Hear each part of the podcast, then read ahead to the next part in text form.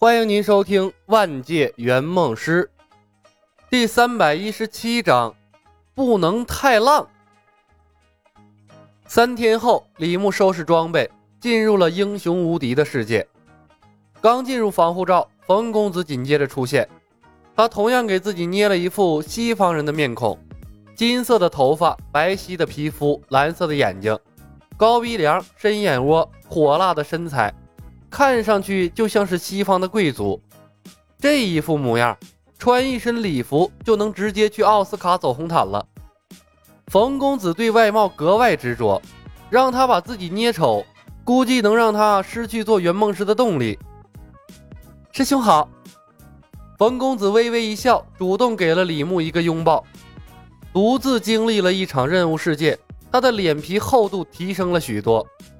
第一次和李牧做任务时，娇羞矜持的冯公子已经随风而去了。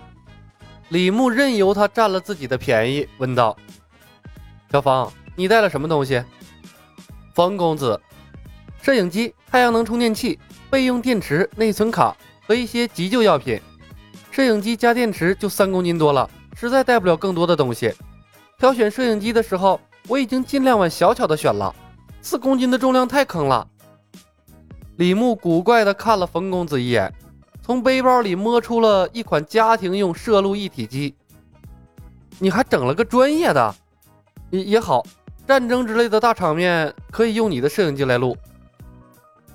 冯公子看看李牧，又看看自己的背包，讪讪一笑：“ 我果然还是太年轻了。”李牧笑了笑：“客户只能携带一公斤，他带的摄影机估计更小巧。”正好可以让他感受到我们的诚意。嗯，也对。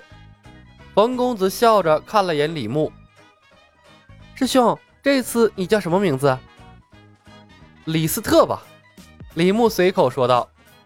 既然用了外国人的脸，也应该有个相对应的名字。那我叫阿曼达吧。冯公子眼含笑意，说出了他的新名字。师兄，阿曼达的意思是值得爱哦。李牧轻咳了一声：“小芳，工作期间要收敛自己的感情，不然会影响对事物的判断。而且啊，你还没有转正，随时可能失去圆梦师的身份和记忆。”冯公子的情绪瞬间低落了下去，看着自己的脚尖说道：“哦，我明白了，师兄。”看着冯公子的样子，李牧微微有些头疼。犹豫着该不该给冯公子连上一线牵，可考虑到英雄无敌的世界也没什么更好的联系方式，他还是把红绳拿了出来。小芳，右手用一下。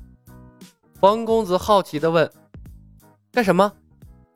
一线牵，我们两个万一失散，相互之间可以联系。李牧道：“唐玉和阿奴的一线牵。”冯公子的声音高了八度，迅速把手举了起来。亮闪闪的眼睛，期待地看着李牧。李牧无奈啊，但考虑到失散的可能性，还是用一线牵把两人的无名指连了起来，一边绑一边说道：“在仙剑的世界，我把一线牵改良成了通讯工具，相互之间可以用摩斯密码传递信息。等会儿我把密码本给你，你把常用字的号码记下来。”看着无名指上的红线消失，冯公子晃动了一下无名指。然后看到李牧的无名指跟着动了一下，他低落的情绪瞬间又恢复了。他看了眼李牧，很明智的没有询问李牧有没有和别人连过一线牵。为了提高冯公子的学习效率，李牧专门把四角号码缩印到了一张纸上。一线牵让冯公子瞬间找到了新的动力，不再打扰李牧，专心致志的记起了四角号码。李牧静静地看着防护罩外，外面高大的树木参天而立，不远处是一条宽阔的道路，道路上偶有行色匆匆的旅人走过，大部分衣衫褴褛，偶或有骑着高头大马、穿着铠甲的骑士疾驰而过，路人们纷纷避让。天空中有金黄色的狮鹫飞过，它长着狮子的身躯和利爪，以及鹰头和翅膀。看起来格外雄壮。对比外界和游戏场景，李牧得出了结论：一个真实的奇幻世界。五分钟的时间匆匆而过，传送门出现，程东东被传送了过来。他手里拿着一款简简单单的摄像机，除此之外别无长物。尽管如此，他看上去仍然十分的激动。他像是没有看到李牧两人，第一时间被天空中飞过的狮鹫吸引了过去，而后。他的呼吸仿佛都静止了，直到狮鹫从视线中消失，他才收回了目光，啧啧叹道：“叹为观止啊！”李牧在他身后说道：“成哥，你会有一场难忘终生的旅行。”程东东转过身来，看到李牧身边的冯公子，惊艳了一把，问道：“小李，他是？”阿曼达，我的同事。李牧笑着介绍。协助我帮你实现梦想，在这个世界，我叫李斯特。你好，陈先生。冯公子落落大方地伸出手。你好。程东东微微皱了下眉头，伸手和他轻握了一下，便松开了。小李啊，我们是要上战场的，阿曼达小姐不会出什么危险吧？放心好了，陈哥，你这样的他能打十个。李牧笑道。程东东狐疑地看了眼冯公子，然后看到了他脚边放着的专业摄影机，眼前一亮。这是给我准备的？对呀，拍摄大型场面用的。冯公子点头。果然还是你们专业呀！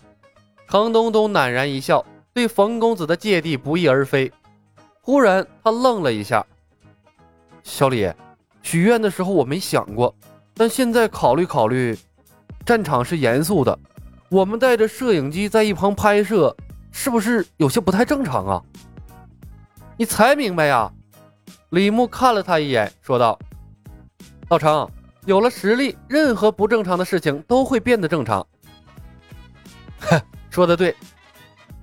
程东东笑了，玩游戏的时候都没顾及那么多，真来了反而还顾忌重重了，不应该，就当一场真实的游戏好了。他顿了一下，问道：“小李啊，你制定好什么计划没有？我们该从什么地方入手？投靠凯瑟琳王后，成为她的手下一名将领，帮她复国吗？”“不，先扬名。”李牧摇头。“在这个世界啊，我们一文不值。去投靠大名鼎鼎的王后，说不定连面都见不着，更何况让你领军了。我了解过这个世界的剧情，如今埃拉西亚王国四分五裂。”正是我们崛起的好时机，毕竟啊，乱世出英雄嘛。说的对，自己打出一片事业更有成就感。程东东被点醒了，他目光灼灼地看向了防护罩外，精神振奋。这次是真正的白手起家了，身边没有一个兵，没有技能，没有属于自己的城镇，不能独挡，超越了百分之二百的难度啊，更有挑战性了。所以啊。我们每一步都要精雕细琢、谨慎操作，千万不能太浪，不能太浪。冯公子下意识地看向了李牧，抿嘴一笑。以他对师兄的了解，想低调恐怕才是意外呢。程东东问：“这是什么地方？”白石城。